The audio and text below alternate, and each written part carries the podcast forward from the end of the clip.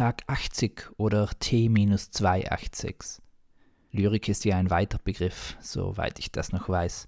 Auf jeden Fall fällt bei mir einiges mehr darunter. Und heute möchte ich mich mit einem zumindest literarischen Genre beschäftigen, welches ich schon lange nicht mehr bedient habe. Ich wage mich zu erinnern, dass es zuletzt in der Oberschule war. Warum auch sonst? Es handelt sich nämlich um eine Rezension. Ich wurde damals dafür gelobt, so einigermaßen. Vielleicht ist das aber auch nur die Verherrlichung der Vergangenheit und eigentlich wurde ich ein einziges Mal hervorgehoben.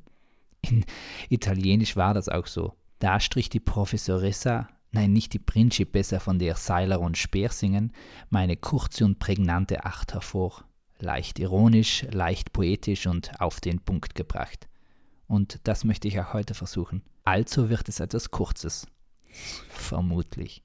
Ich komme gerade aus dem Bühnenstück Am Rand, ein Protokoll, welches die Dekadenz Brixen derzeit aufspielt. Es handelt sich um die Inszenierung einer gesellschaftlichen Entwicklung, welche nach einem Protokoll abgespielt wird. Die zwei Akteurinnen und drei Akteure nehmen dabei die Rollen der Protokollantinnen und Protokollanten ein und zugleich aber auch jene der handelnden Personen, welche immer wieder in Szene treten. Das Bühnenbild sind kleine Holzplatten, Bäume, Häuser, Autos. Schlicht, so wie die Kleidung. Einfach, wie der Anfang. Gedankentreibend, wie das Werk. Das von Philipp Löhle geschriebene und von Thorsten Schilling regisierte Stück spielt in einem unbekannten Kaff an der Grenze zwischen Deutschland und Tschechien, Randhausen. Das fast leblose Dörfchen befindet sich in keinem Dornröschenschlaf. Es befindet sich eher in dem Zustand, nachdem Dornröschen aus ihrem Schlaf erwachte und mit dem Prinzen von dannen zog. Die Geräuschkulisse, welche vorstellbar wäre, wird real, weil die fünf Schauspielenden neben grandiosen Textwiedergaben, strikten Szenenbrüchen und knallharten Dimensionswechseln eine Stimmgewalt zutage bringen, welche nicht nur eine Personenvielfalt aufblühen lässt, sondern auch ein Orchester imitieren könnte. Geht die Sonne, kommt der Mond. So beginnen viele neue Szenen, die von Kinderstimmen einleitend nummeriert werden und dann sofort in Beschreibung und Darstellung münden. Und um was geht es nun? Ich für meinen Teil würde es als die menschliche Fähigkeit zu Gipfeln nennen.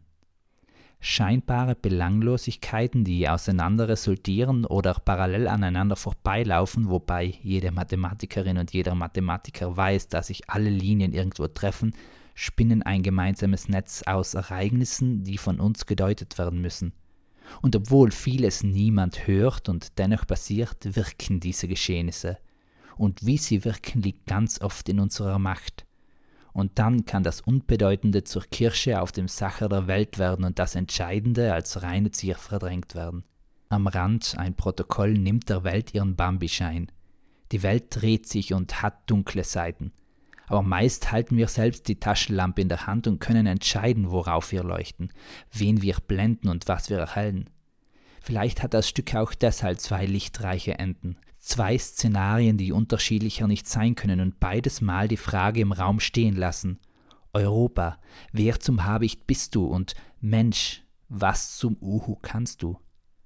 Dieses Werk mit der Besatzung von fünf so unglaublich begabten Personen in Stimme, Taktgefühl, Schauspielerei und Bühnenpräsenz darf nicht keine Spuren hinterlassen.